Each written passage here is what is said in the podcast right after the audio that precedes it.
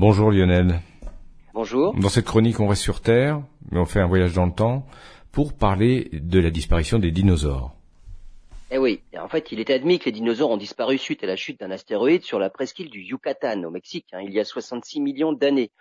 Le cratère de Chicxulub a un diamètre de 180 km.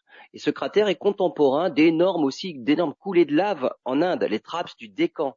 Eh bien, les scientifiques viennent de découvrir un nouvel événement qui peuvent aussi dater de à peu près la même période, en étudiant les fonds océaniques de l'Atlantique, pour reconstruire la dérive des continents à l'époque du Crétacé, à l'époque des dinosaures. Ils ont découvert l'existence d'un nouveau cratère un cratère provoqué par un astéroïde de 400 mètres de diamètre qui aurait frappé l'océan profond à cet endroit-là, au large de l'Afrique, de 800 mètres.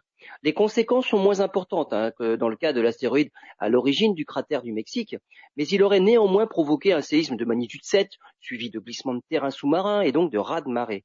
La présence de ces deux cratères au même moment dans l'océan Atlantique pourrait être qu'une simple coïncidence, mais il pourrait aussi s'agir de deux fragments issus d'un astéroïde plus gros.